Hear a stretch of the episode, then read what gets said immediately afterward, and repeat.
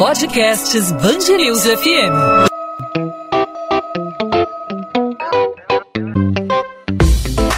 Dois às 20, com Maurício Bastos e Luana Bernardes.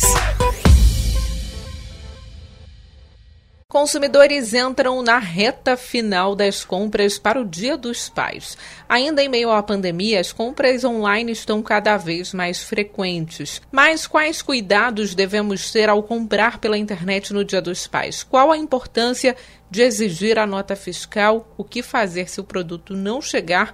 Ou tiver algum defeito. E o direito de troca, como fica? Para falar sobre esse assunto, hoje eu converso com o advogado especialista em direito civil, Daniel Blanc. Daniel, seja bem-vindo ao podcast 2 às 20, tudo bem? Obrigado pelo convite, Luana. Então, Daniel, é, qual a primeira coisa que a pessoa deve ter em mente na hora de fazer a compra online? O que verificar? É, são alguns passos né, que a gente deve ter, alguns cuidados que a gente deve ter que são básicos, mas que às vezes a gente esquece, né? Você pode falar um pouquinho sobre os cuidados na hora da compra na internet? Sim. A internet hoje é, é uma terra onde qualquer um pode utilizar, tanto para o bem, tanto para o mal. Da mesma forma que cresce a utilização da internet é, pelo consumidor, os golpistas também vêm se aproveitando dessa nova onda. Então, eu posso dar algumas dicas para que o consumidor ele fique atento na hora de realizar essas compras pela internet e tentar diminuir o risco de ter um prejuízo. A primeira é identificar se a loja é segura através do, dos sites da internet. Geralmente vai aparecer um ícone de um cadeado no lado da URL, no navegador, que é onde fica o nome da página. Se tiver um cadeadinho ali, esse site, ele via de regra, ele é seguro, né? Buscar informações sobre o fornecedor, não comprar através de lojas de Instagram, que você não sabe o CNPJ, que você não sabe a origem. Procura sites é, e, e, informação de outros consumidores que já, já compraram com esse determinado fornecedor. Hoje você tem um reclame aqui, que basta você colocar o nome da empresa e você vai ter opinião de diversos outros consumidores.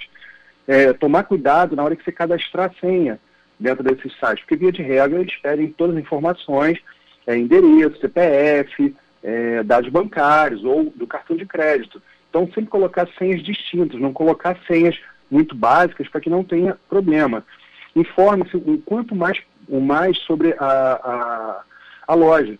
Hoje tem muitas empresas no Instagram que elas criam perfis falsos, elas recebem o valor dos consumidores e, e em seguida elas não entregam os produtos.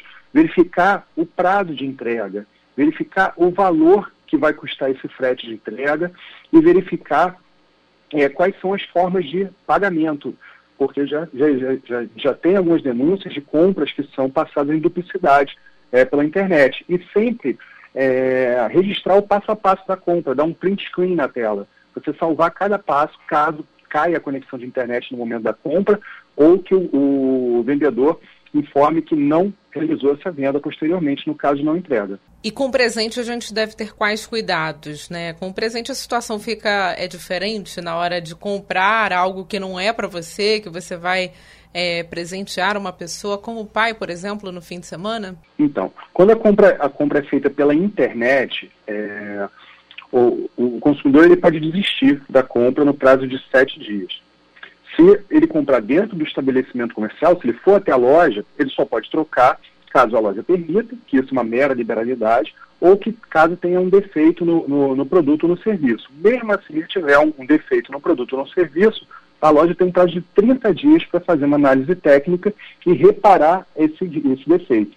Caso não seja é, reparado esse defeito, ela pode, ela, o consumidor pode optar ou pela devolução do dinheiro ou pela escolha de outra mercadoria. Mas é extremamente importante que o consumidor peça sempre a nota fiscal, que é a garantia que aquele produto é original, que aquele produto, que aquele produto é legal e que ele está em conformidade com a, a, legislação brasileira. E o que as pessoas devem saber sobre o Pix? Hoje o pagamento é realizado dessa forma né, em muitos locais. Quais os cuidados que o consumidor deve ter na hora de, de oferecer, da empresa oferecer aí o pagamento por Pix? O principal, o principal cuidado para fazer o Pix, para que não caia num golpe, é sempre fazer um Pix através é, de, na hora que você coloca os dados do Pix, você tem que verificar quem é a pessoa que está recebendo. Ou seja, sempre é, eu oriento para que só faça o pagamento se for a pessoa jurídica, que seja um CNPJ. E aí checa na internet se existe esse CNPJ, se não existe.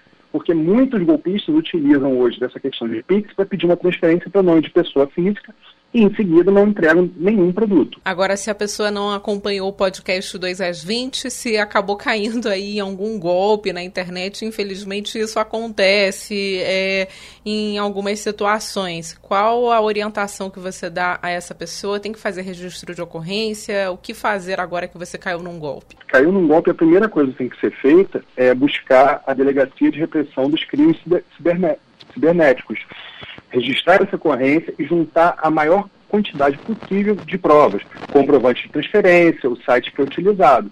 Como tem uma demanda muito grande, via de regra, demora algum tempo para que a delegacia consiga dar uma atenção para esse caso. Infelizmente, como tem uma quantidade muito grande de golpes acontecendo hoje no Brasil, por conta da, da, da propagação das vendas pela internet, muitas vezes esses casos ficam sem solução. Agora, existe uma diferença entre o golpe e um mau negócio feito na internet, né? É, você pode falar um pouquinho sobre esses dois casos, como diferenciar esses dois casos? Porque, por exemplo, você comprou um produto que não era aquilo que você viu na descrição, a pessoa foi enganada. E é um problema como consumidor, não é um problema como uma vítima de um golpe, né? Sim, é completamente diferente. O, o, consumidor, muitas vezes, ele vê pela internet, ele não tem noção da dimensão, ele não tem noção do peso, ele não tem noção se vai servir para aquele bem, eh, para aquele fim que ele, que ele comprou. Né? Então, nesse caso, é, se, ele, se, ele, entender que ele tem uma, fez uma compra ruim, ou seja, não está de acordo com aquilo que ele desejou e ele fez essa compra pela internet, ele não precisa justificar a razão. Ele, ele basta ele entrar em contato com o fornecedor, né, com o vendedor, e falar o seguinte: eu não gosto, eu não gostaria de continuar com esse bem, eu quero devolver. E aí o, o, o vendedor é obrigado a devolver para o consumidor. Já o golpista, ele, via de regra, não tem o produto. Ele faz uma propaganda, o produto não existe, a loja não existe, ela recebe o dinheiro e ela tem uma vantagem devida em cima do consumidor. Então existe essa distinção. Hoje, a, os sites de compra coletivas, tem os sites de intermediação, o próprio Instagram é utilizado para fazer muitas vendas. Só que esses sites, eles se eximem da responsabilidade por golpes e pela responsabilidade de devolução do dinheiro no caso do descontentamento pelo consumidor. Então, os cuidados têm que ser tidos antes. Desconfie do preço barato, é, uma oferta de um produto, muitas vezes a gente já recebeu um caso de uma pessoa que comprou uma televisão por 300 reais, de 40 polegadas. Ela não desconfiou e descobriu logo em seguida que era um golpe. Então, quanto mais cuidado tiver antes, diminui o risco de, de ter um prejuízo depois. Daniel Blanc, especialista em direito civil, conversando aqui no podcast 2 às 20. Obrigada pela participação, Daniel. Obrigado, Luana.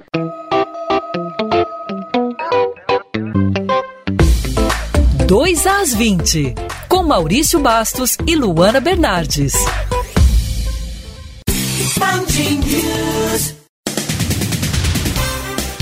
Guarda municipal que matou quatro pessoas e feriu outras duas em um bar em Vigário Geral, na zona norte do Rio, morreu nesta segunda-feira. A causa da morte não foi divulgada. Fábio Damon Fragoso da Silva, de 46 anos, estava internado sob custódia no Hospital Estadual Getúlio Vargas, na Penha, após ser contido com um tiro na perna por policiais. A Polícia Civil tinha pedido à Justiça uma avaliação de sanidade mental do guarda municipal. A Polícia Civil tenta identificar os criminosos que mataram um empresário na porta de casa, na freguesia, na zona oeste do Rio, nesta terça-feira.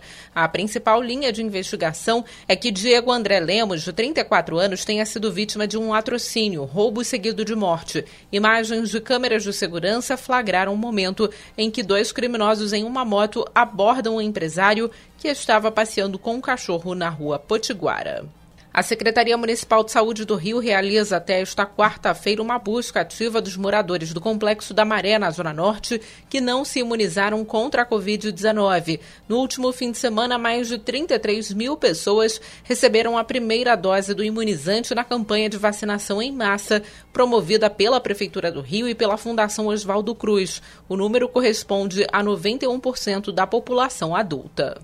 A cidade de São Gonçalo, na região metropolitana, passa a divulgar o resultado do teste RT-PCR para detecção de Covid-19 em apenas 15 minutos. Antes, o resultado era entregue entre 5 a 8 dias. O objetivo é obter diagnóstico da doença de forma mais rápida por causa do avanço da variante Delta. No site da Prefeitura é possível encontrar as unidades que realizam o teste. 2 às 20. Podcast 2 às 20 vai ficando por aqui, hoje falando sobre expectativa para o Dia dos Pais, compras online, muitas compras para o fim de semana.